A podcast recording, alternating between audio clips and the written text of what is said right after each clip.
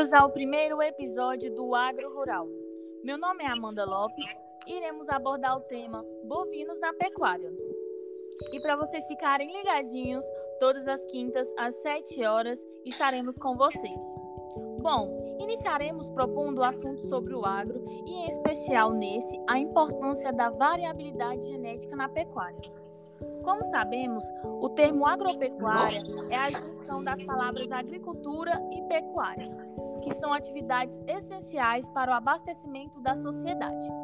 Isso porque dão origem ao cultivo para a alimentação de humanos e animais, como também fornecem matéria-prima para a indústria em geral. E para discutir sobre a respeito desse assunto, eu trouxe três pessoas qualificadas. São eles os engenheiros agrônomos Derek Ferraz, Eulando Ferreira e Samuel Nogueira. Meu boa noite, Derek Ferraz. Muito boa noite, Amanda. É um prazer estar aqui com vocês nessa mesa redonda e poder desfrutar de um pouco do nosso conhecimento para poder estar passando aí para todos aqueles que fazem parte também do agro, né? E é muito bom. E é isso, passo minha palavra aí para você novamente e poder receber os nossos outros participantes. Ótimo, Derek.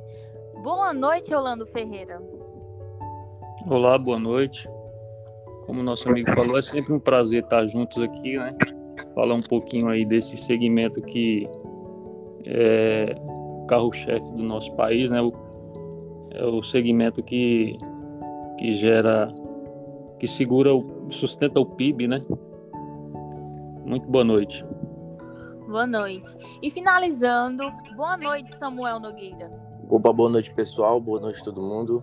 É, só agradecer pelo convite, né? Primeiramente, e falar que é sempre importante passar o conhecimento para todos, que é uma área bastante importante, que é a área do agro, que vem só crescendo, né, nos dias atuais. Gente, obrigada a vocês por terem aceitado o meu convite. É um prazer e vai ser um papo bem legal. É, Para começarmos o papo, eu queria saber mais desse ramo, a evolução, origem quais os impactos para os sistemas dos dias de hoje. Eu vou dar a palavrinha para o Samuel. Opa, pessoal. É... Começando aqui, falar um pouco sobre essa área que é bastante importante, como todos nós já falamos. É, primeiramente, eu vou falar é, um pouco sobre ele no Brasil, né? É, o Brasil, ele é uma figura atual, tem como os, princip os principais atores na produção comercial de carne bovina no mundo. É um reflexo da estrutura do processo de desenvolvimento na evolução, só na produtividade, como também na qualidade do produto que veio no é, produto brasileiro, né? Consequentemente, sua, é, sua competitividade de abrangência no mercado. No ano de 2015, é, o Brasil ele se posicionou como o, rebanho, o maior rebanho bovino, contendo 209 milhões de cabeças. É, o segundo consumidor, tendo 38,6 quilos por habitante a ano. E o segundo maior exportador, tendo 1,8 1, é, foi 1,8 milhões de toneladas equivalentes à carcaça de carne bovina no mundo, tendo habitado mais de 39, é, 39 milhões de cabeças.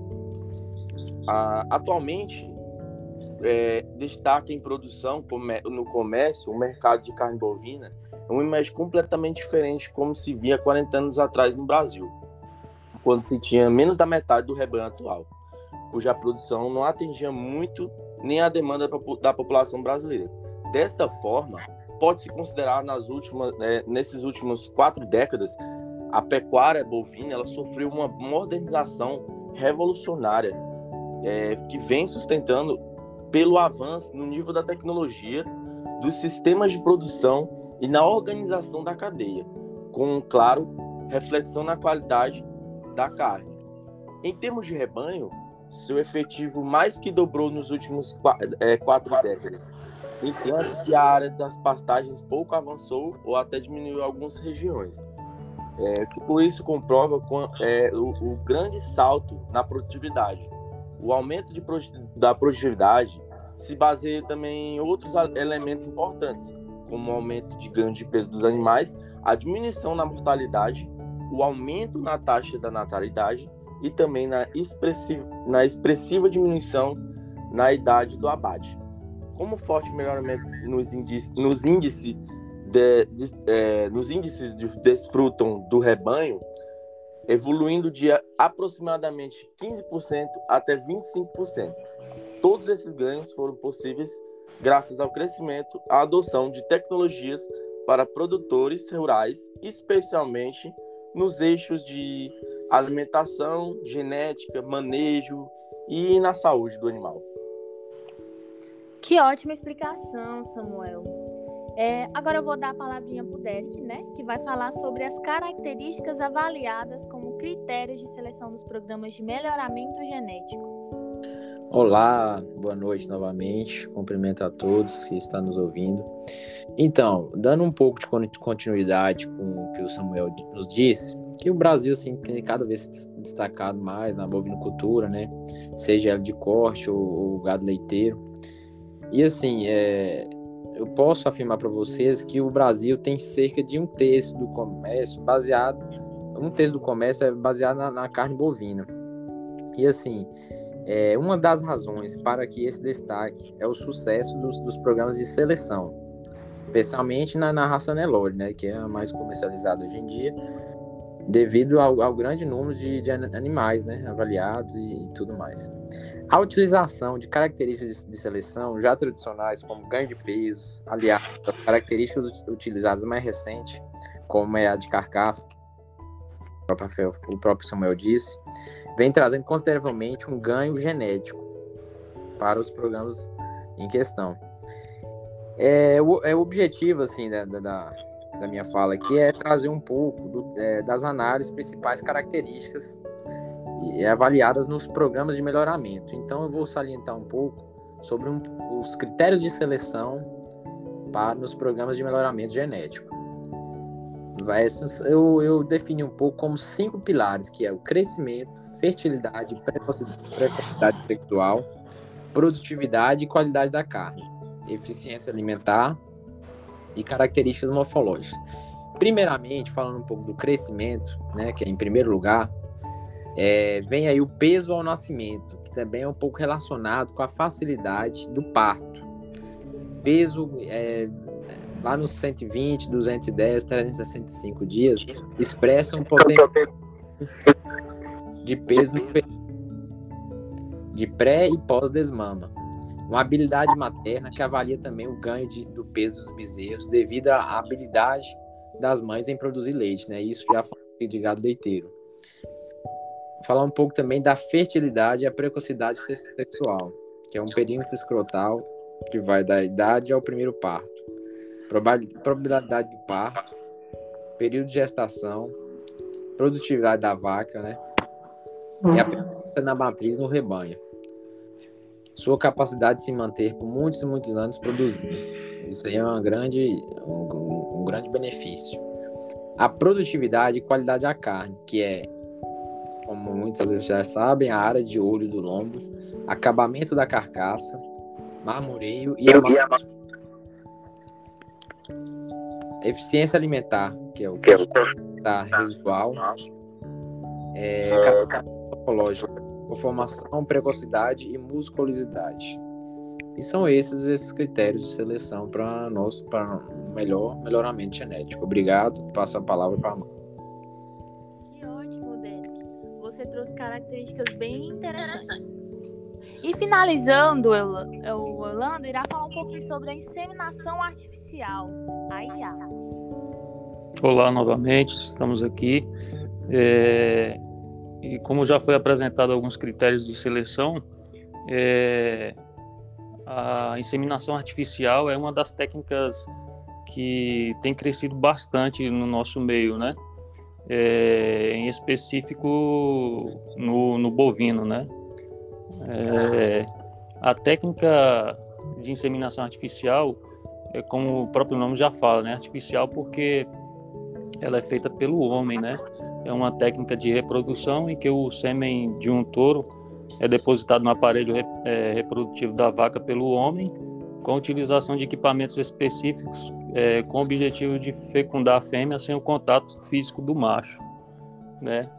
E assim tem alguns relatos é, em, doc em, documentos mais antigos que o primeiro teste, né, a, a primeira, o primeiro experimento foi feito em 1780 pelo é, fisiologista italiano Lázaro Spallanzani.